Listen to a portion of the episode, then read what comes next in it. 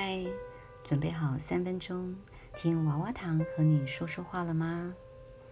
罗马书八章十六节，圣灵与我们的心同证，我们是上帝的儿女。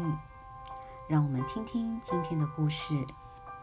约翰斯沃斯在他的著作《无父一代》中写道：“没有哪个时代像现代一样，有那么多自愿缺席的父亲。”有多达两千五百万个孩子生长在单亲家庭中。就我个人而言，即使哪天巧遇父亲，我也不认识他，因为在我很小的时候，父母就离婚了，父亲的照片全被烧毁。多年来，我都觉得自己没有爸爸。直到十三岁那年，我听人诵读主导文。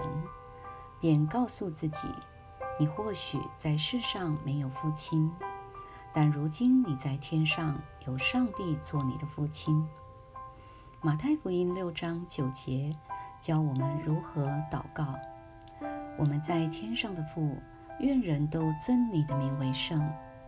而第七节告诉我们，祷告时不要用许多重复话。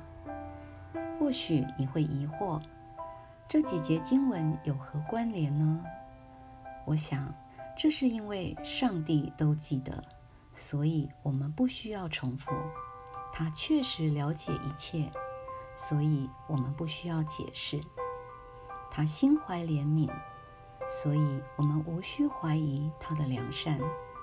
他一开始就知道最后的结果，所以我们能够相信他所定的时间。是最完美的。因上帝是我们的天赋，我们无需说许多话来催促他。借着祷告，我们能向这位在天上的父亲倾诉心声。